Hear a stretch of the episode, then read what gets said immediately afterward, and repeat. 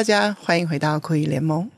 呃，又到了我们酷姨说的单元啦。那每次都会给大家一些呃关于酷姨工作中或是生活中提炼出来的一些想法，希望可以让大家带入生活当中有所帮助。呃，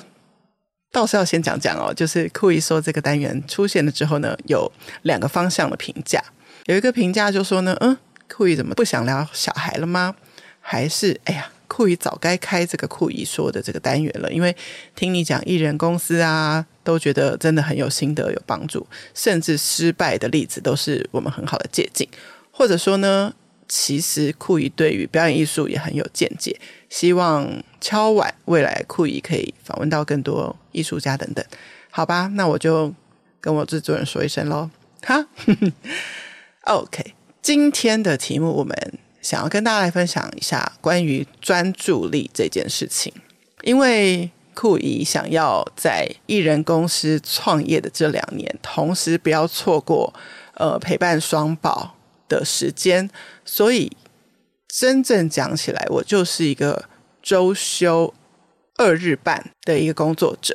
我这样才有办法在每个礼拜抽出一天四点到十点，可以完整的去陪伴双宝，所以我就要更高的专注力来完成客户交到我手上的工作，而且要保有一定的品质。因为艺人公司工作品质最重要，能不能在这一季的合约结束之后呢，可以继续服务你的客户，就可能在你的工作表现上是时时刻刻不能懈怠的。好，专注力的重要性在于，如果两个人有相同的能力，但是一个人是在高度专注的状况之下，跟另外一个人不是，他们能够生产出来的，不管是企划案品质或是它的数量上面，都会会有很大的不同。所以专注力关乎什么呢？关乎你个人的产值跟价值。艺人公司啊，生产力是分秒必争的啦。为什么呢？嗯、有时候我去准备一堂课，可能是讲关于行销的课程。那也许我一个小时可以收到的顾问费是五千到八千。那或者是如果我这一个小时就让他这样子虚度光阴过去，那产值就是零嘛。因为我毕竟不是在公司上班，每个月有一笔固定的薪水，所以其实我是用我自己的时间每一个小时去换来我的报酬的。所以这个部分，大家要先很专注的去算出一个东西。你要出来自己创业，你要离开一个公司体系，你就不再有这个固定的薪水。无论你这个月的工作量是多是少，都会有一个恒定的数字进到你的户头。如果你自己一个人出来接案，你的接案量多，钱就多；接案量少，钱就少。所以呢，你一定要为自己专注的算出一个试算表。如果你期待一个月收入，比如说是八万到十二万这样子的一个区间，那你就可以去换算出来，你每一个案子，比如说你接某一个企划案，你都是拿多少钱，或是某一个公司都是给你固定的顾问费是多少钱，你就可以算得出来，你这一个月。到底有多少时数是需要专注在工作上？那有多少时数是可以去休闲，或是进修，或甚至玩乐的？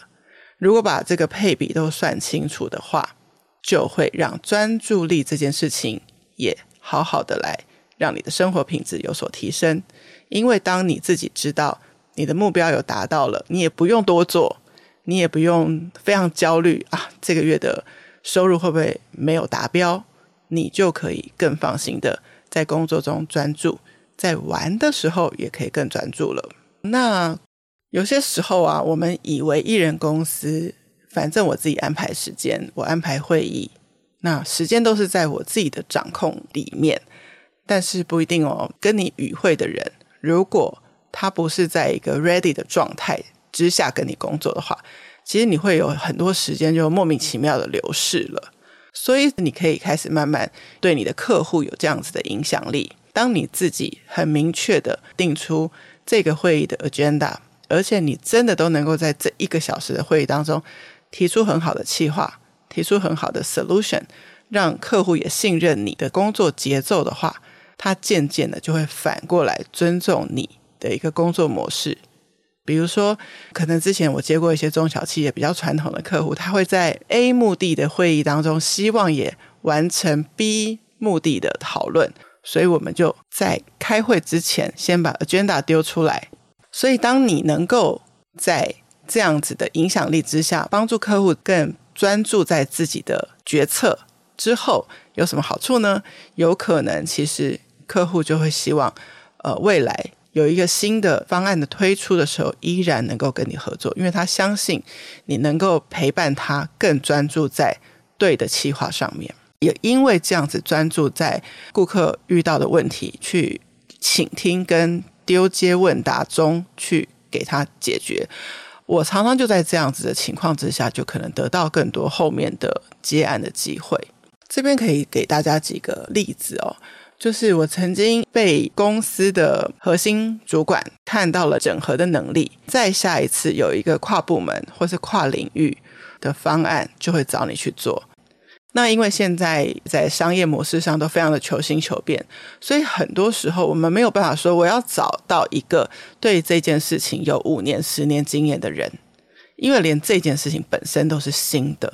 所以呢。核心团队或是老板们或是客户们在找一个什么样的人呢？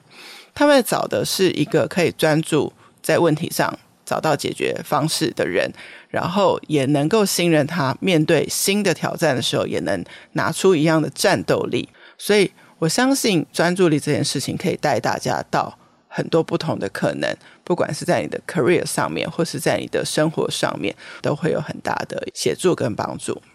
好。倒过来跟大家说说，那有什么原因会让你没有办法有专注力来工作呢？其实大部分人都会遇到的问题，大概是生理的状况影响了自己，所以你要很了解你自己的状态。嗯，像有些大型交响乐团的指挥上台前，他就只吃一根香蕉或两根香蕉，让自己不会有发晕的状态，但是又不会让自己身体太过负担。所以就能够去专注的面对他接下来要面对的这个大挑战，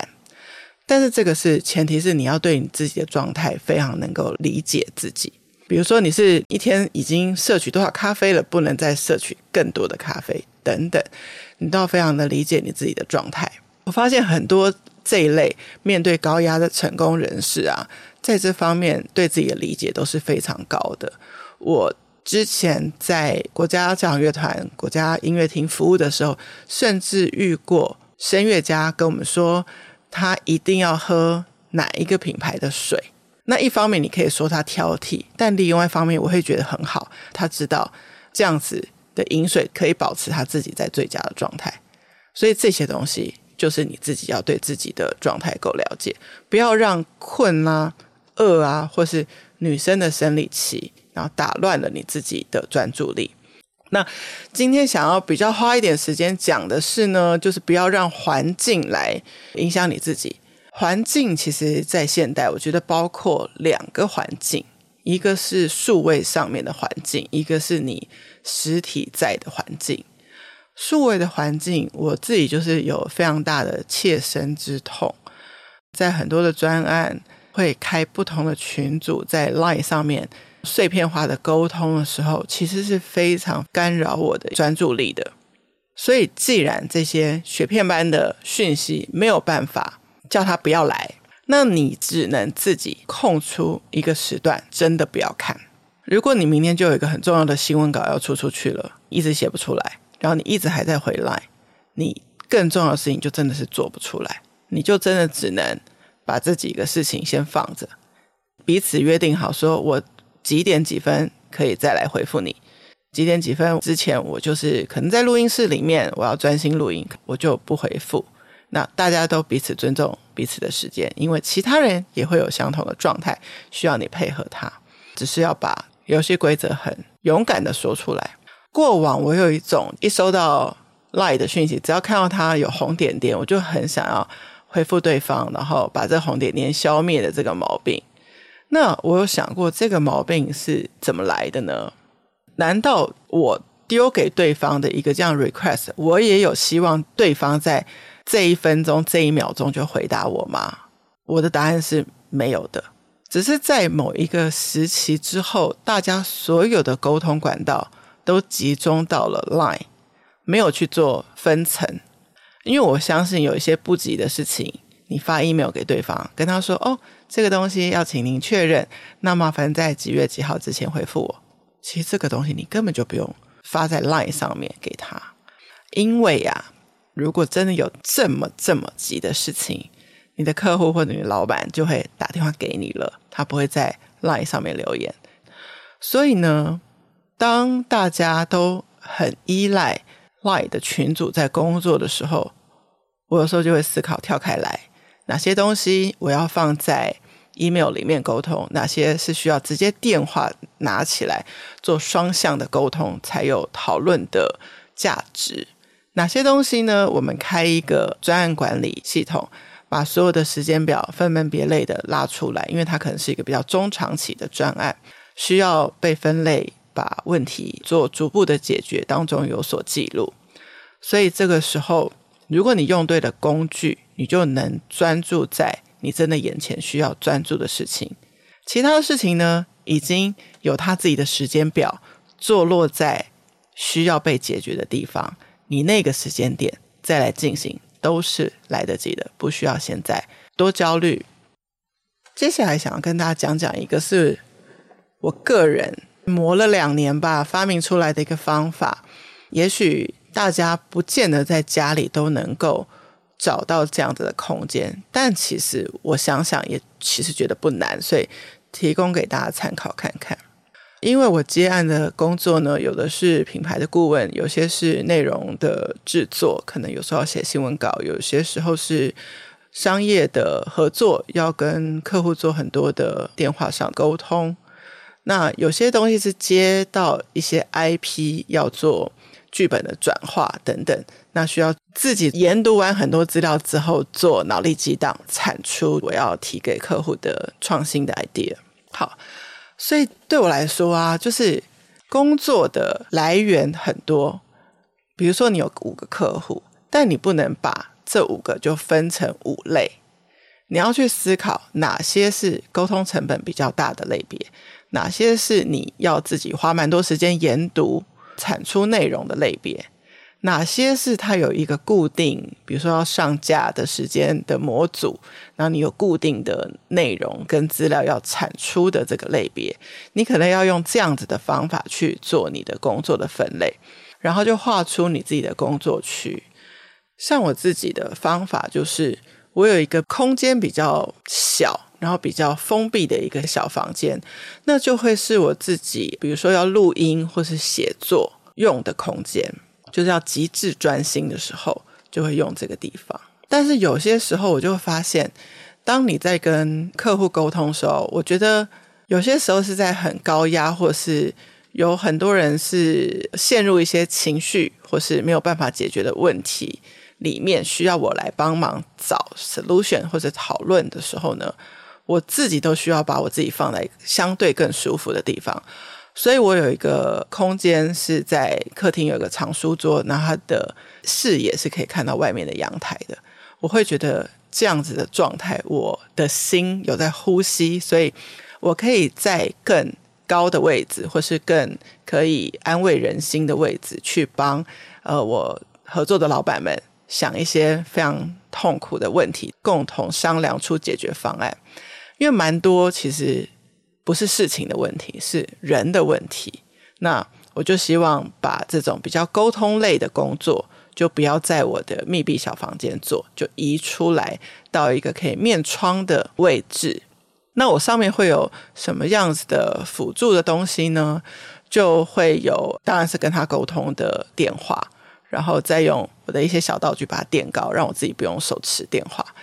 那与此同时呢，会有一个笔记本。来记住他的一些关键问题。那我有我自己画心智图的方法，所以我可以在跟客户一边沟通的时候，一边用手绘的方式画出心智图。最终，我可能还是会在这通电话的结束，给他一个我们刚刚这个电话的 note，我给他的建议，甚至我给他步骤。所以，我的工作区第一个是密闭的房间，是做有需要我专注的事情，沟通。的这个工作，我希望在一个比较敞开的环境去做，所以是有阳台风景的一个位置。现在到了一个比较奇妙的地方，如果有人要叫我出的是像 YouTube 剧本啊，或是我有客户是他买了 IP，然后要转做 VR 的一些互动，就是客户会希望我能够发想一些互动的情境等等。这个时候我会在哪里工作呢？就我明明就已经有两张书桌，到底还要再几张书桌，对不对？这时候其实我会在我家的一个蓝色沙发半躺卧的状态工作，因为我觉得上班族最大的致命伤就是久坐在办公桌上。那既然我可以在家工作，我就不想要再把这样的情况一直累积下去。所以我专注的写 proposal 的时候是坐着，那我可能跟客户沟通，甚至我站在阳台前面的时候，我有可能站着打电话的。那到了 brainstorming 这一块，我就觉得半躺卧很好啊。我只是需要用耳朵去听一些，比如说 podcast，或是听一些资讯。我还不需要正襟危坐的把任何东西打出来的时候，我就让自己的身体是一个休息的状态，但是脑袋是一个非常活跃的状态。呃，不要小看这个蓝色沙发，其实我有非常多很酷的，不管活动或是 AR、VR 的 interact 的 idea，都是在这个蓝色沙发上面想出来的。我。没有什么理论根据，但我自己觉得舒服，是你自己身体是没有任何的酸痛或是纠结的状态底下，其实创意是比较好的。所以，呃，我第一创意会好的状态是在旅行跟移动中。但是，当我们面对疫情，你没有办法总是在移动或是在旅行的时候呢，你就创造出一个你自己最舒适的创意的空间。那我的就是我的蓝色沙发。好，到这个阶段呢，希望跟大家整理一下。其实每一个人，你可以找到一个你专注的方式各有不同。过往在担任行销部门主管的时候呢，我所有 team member 每一个人喜欢的专注方式真的都不一样。然后我尊重他们每一个的方式。有人写文案必须戴着耳机。但我真的有急事要找他的时候，我就来敲他说：“哎，我有事情要找你了，可能等一下有一个 presentation，老板交代下来，可能我要跟你讨论一下，我们要一起做或怎么样。”那也有同事很有趣，就是我曾经待过一个公司，是有公播音乐，那他很不喜欢这个策略，因为他是一个不能听到有歌词的歌来工作的人，他只能听纯音乐这样，所以说没关系，你就。用耳机听你自己的音乐，那也有人是没有办法在太安静的空间里头专心。我遇过一个朋友，他曾经在我们办活动的现场，我们有一千个人在旁边做二手衣的拍卖、叫卖干嘛的，然后他就有一张书桌在旁边，然后就一个人专心的对着电脑。他说他那时候生产力非常非常的高，非常有意思的人。那也有人呢，在家就非常容易东摸西摸嘛，所以他就会去找一个离家不远的 cooking space，可能就付上一个月四千八的月费，就开始天天去报到，就能够把工作做好。那他的家就会完全是一个他休息的地方，所以能够用场域的方式把工作跟私底下的生活分开来，也是他合适的平衡。另外有一个非常有趣的例子，我有个朋友。跟他的爸妈同住，所以他会在上班时间出门去到另外一个空间。那我就跟他说：“嗯，你不是一人工作者嘛？你在家工作就好啦。”他说：“在家工作真的不能专心，爸妈会想来找我讲话。”哎，也对。哎，那你为什么不去 Cooking space 工作呢？他说：“Cooking space 不能煮东西，我喜欢吃自己煮的料理。”所以他非常有趣，他是 travel 到。另外一个朋友的租屋工作，然后用朋友的厨房煮菜，可以让自己在白天工作的时候呢，有早餐跟午餐可以吃。那那个空屋是什么状态呢？就是那个房子里的主人白天是出去上班的，所以也不会有人在那个房子里。那常年来他都是这样子。那他是一个大概二十年的独立文案工作者，太多太多身边有趣的例子。那我自己还有一个想要提醒大家的是，就是如果啊真的是困了、饿了，这个东西你挡不住的啊，就不要抵抗它。那如果你忘了在之前就先做一些预备工作来预防它的话，那如果你这个困感就真的是来了的话，如果你是自由工作者，你也没有特别跟谁约开会，我真心觉得不如你就是安排自己有一个午睡的时间。有时候常常你小小的补眠一下之后呢，你下午的工作精神就更好。而且自由工作者，你的下班时间是自己决定的嘛，所以其实我有发现一个节奏蛮好的。最好可以的话，就是早上还是跟客户一样，都是同样的时间开始工作。那有一些客户要做决定的啊，会议啊，就早上把它开一开，然后他们下午就可以去进行一些事情。然后如果有一些 follow up 的一些讯息，就用线上联络就可以了。这个时间点呢，自由工作者呢就可以出去外面办一些你自己想要办的一些事情，比如说帮家里去户政事务所办什么，去银行办什么，你通通可以在这个下午的时候处理。只要你一些讯息都还是可以在线上回复的话，都还是还是可以继续进行。然后可能是因为我是有文字工作的关系，其实这样子的人常常在。晚上八点之后吧，比较能够专心的写文啊，工作这样子，所以我们就变成大家都是早上九点工作到六点，然后六点之后是休息的。那我们就是切断开来，早上先密集的忙一波，然后下午稍微放松的做一些事情，同时也有在工作。但真正专注要写文案的工作，我就挪在八点之后。呃，前面好像讲了很多关于专注的事情，都跟工作有关。就是毕竟酷姨就是当了二十年的工作狂，比较难不在这样子的题目下面提到工作比较多。但是呢，接下来也要轻松的聊聊，就是关于专注力。其实你在陪伴小孩的时候，专注力超级重要。你一秒走神，他们都知道。大大姨，你你在干嘛？完全被抓包，所以呢，我觉得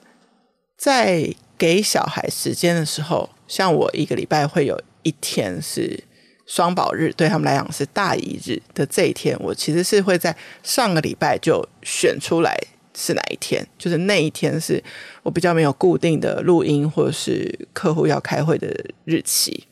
我就会选那一天。那既然讲好了，如果真的还是有临时的工作状态呢，怎么办呢？我会在四点接到他们的时候，就先跟他们做好一个约定，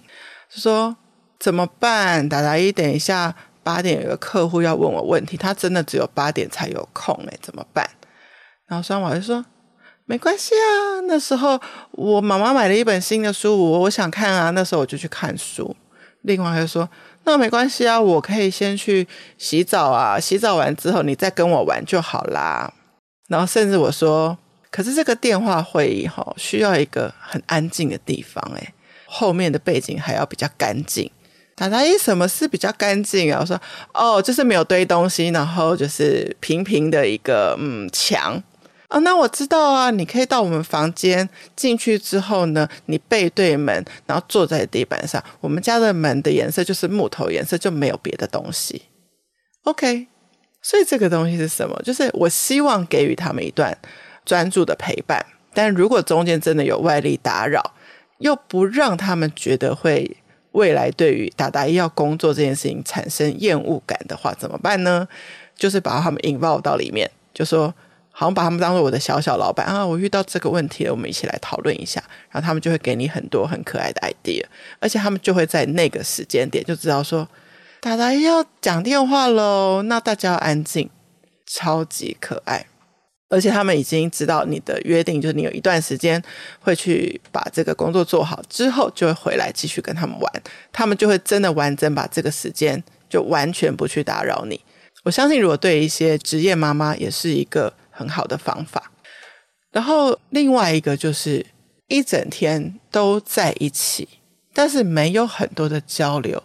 这也不算是一个很深入的陪伴。那我们如果一整天都一起出去旅行，早饭也一起吃，然后中间一起坐车，又一起去公园玩，那到底哪一段可以更专注的陪伴小孩，那哪一段可以稍稍的离开陪伴的情境呢？我自己的心得是啊，就出去的时候，其实最容易无聊的时间就是车上的时间。如果车上的时间没有一些所谓的娱乐安排啊，小孩就很容易困。那如果小孩在白天睡太多了，晚上就睡不着，这件事情就会变成一个恶性循环。那如果在车上太无聊的话，可能那个兄妹俩又吵架吵起来。反正太无聊呢，就会造成非常多蛮难收拾的后果。所以我们就根本不会让这样的事情发生，我们就会开始发明一些有趣的问答丢接。双胞胎的哥哥非常喜欢跟爸爸玩的游戏呢，是看着比如说前三辆车的车灯，然后就猜那个车子是什么品牌。那等下超过那个车的时候呢，就可以看一下，类似这样。但这是男生的游戏，我不是很了解。那全家都可以一起玩的游戏呢，可能就是跟文字、故事表达比较有关，因为我们不希望借助任何的外力，所以不会去看任何的荧幕，反而就是大家都不能面对面，所以全部能陪伴彼此的呢，就是声音。所以以前玩过可能是故事接龙，比如说我们开头用一个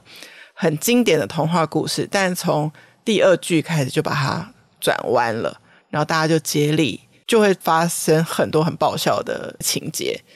那或者是最近双宝已经快上小学了嘛，文字能力比较好的这个阶段呢，我们居然就可以去猜一些，